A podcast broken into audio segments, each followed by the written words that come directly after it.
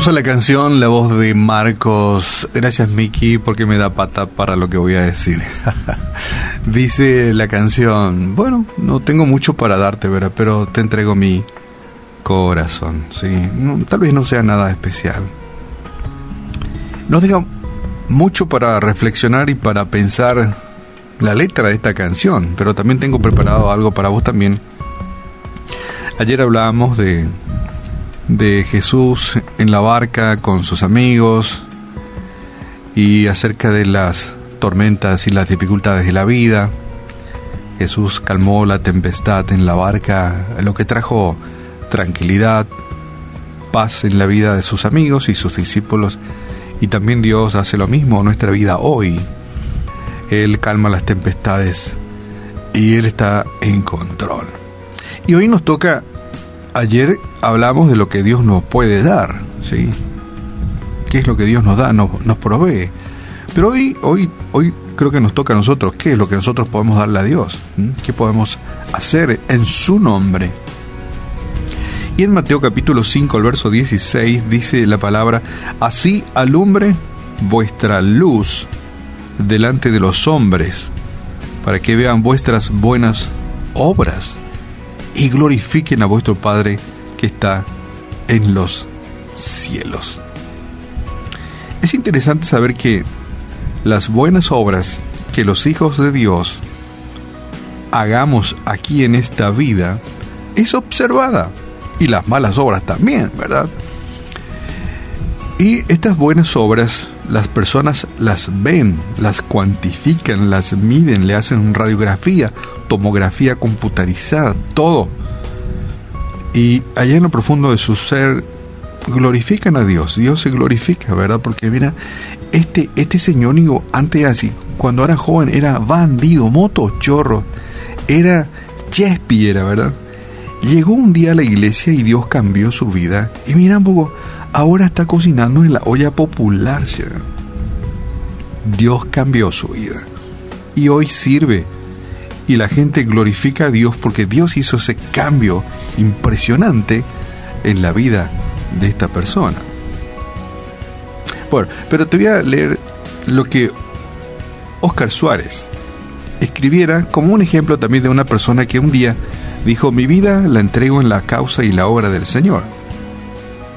Pero qué importante es que sepamos que nosotros podemos hacer la diferencia en este mundo en el cual estamos viviendo y en el tiempo que nos toca, ¿verdad?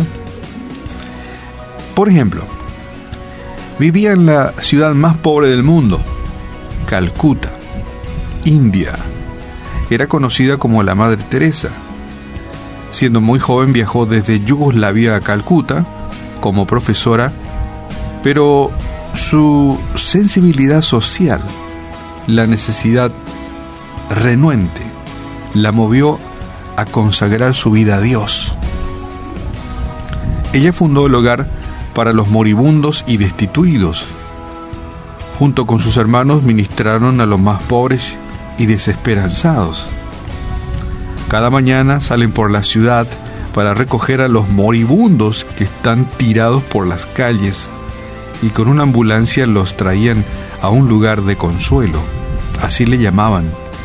Allí les vendaban las heridas, los bañaban, les daban de comer, les cantaban canciones cristianas y les leían porciones de la Biblia.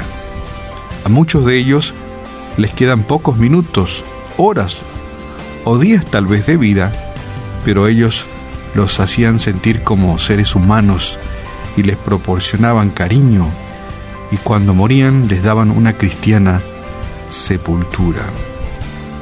Esto es lo que hacía un grupo de personas que conocieron a Dios y su misericordia y quisieron eh, que sus buenas obras glorifiquen al Señor. Y gracias damos a Dios hoy día. Gracias damos a Dios por, por personas como ella, como Teresa de Calcuta, quien hizo tanto por con pocos recursos. Pero ella ya no está. Ella ya no está. Ahora Dios está buscando personas que en su nombre también hagan la diferencia en este mundo. Sí. tú puedes ser, yo puedo, puedo ser una de las personas que como ella también marque la diferencia. ¿Cómo?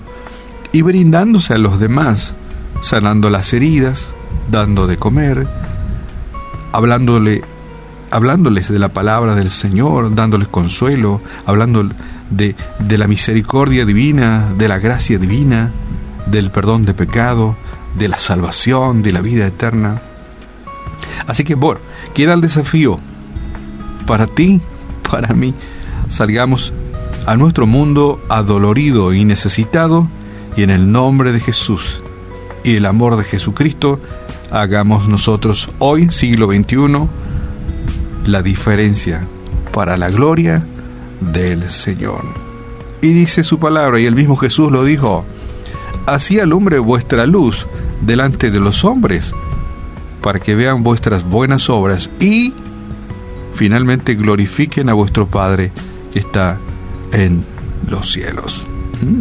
Y hoy hacemos lo que dice la palabra, le damos la gloria a Dios por tantos hombres y mujeres. Aquí simplemente te puse un ejemplo, pero hay miles de ejemplos como este que han brindado sus vidas, siendo luz, por un lado, luz, ilumina, y haciendo en obediencia la obra del Señor, y finalmente nosotros glorificamos a Dios por ello. Y bueno, y rematamos con esta frase muy consabida y repetida, pero que dice mucho, el que no vive para servir, no sirve para vivir. Hagamos la diferencia. Padre, te damos gracias en el nombre de Jesús en esta mañana, primeramente por este hermoso día que nos regalas y también porque nos da la oportunidad de ser parte de tu empresa, de la expansión de tu reino, porque somos la extensión de tus manos, de tu corazón, de tu vida, llevando sanidad a cuerpos adoloridos, llevando amor, llevando tu palabra, llevando sanidad física, emocional y espiritual. Tú usas vidas de personas que se consagran a ti y te damos gracias por ello, porque nos da la oportunidad también de ser parte de la extensión de tu reino. Padre, toca los corazones de tantas personas que a estas horas nos escuchan y que también eh, sienten ese deseo interno de servir a los demás, de ser luz para este mundo y que eh, su fe se traduzca en obras de amor y que finalmente todos podamos glorificar a Dios porque Dios hace el cambio en la vida de las personas, porque es Dios quien pone amor, pone misericordia hacia los demás y el deseo de servir a cuantos nos rodean. Padre, gracias por el privilegio que tenemos y el darnos tú la oportunidad de ser parte de tu empresa. Maravillosa, fábrica de amor, fábrica de misericordia y fábrica de gracia divina. Gracias Padre, te damos en esta mañana y quebrántanos, quebranta lo más profundo de nuestro ser para que nos movamos para que podamos ponerle motor a nuestra fe y hagamos buenas obras. Oramos en esta mañana en el nombre de Jesús. Amén.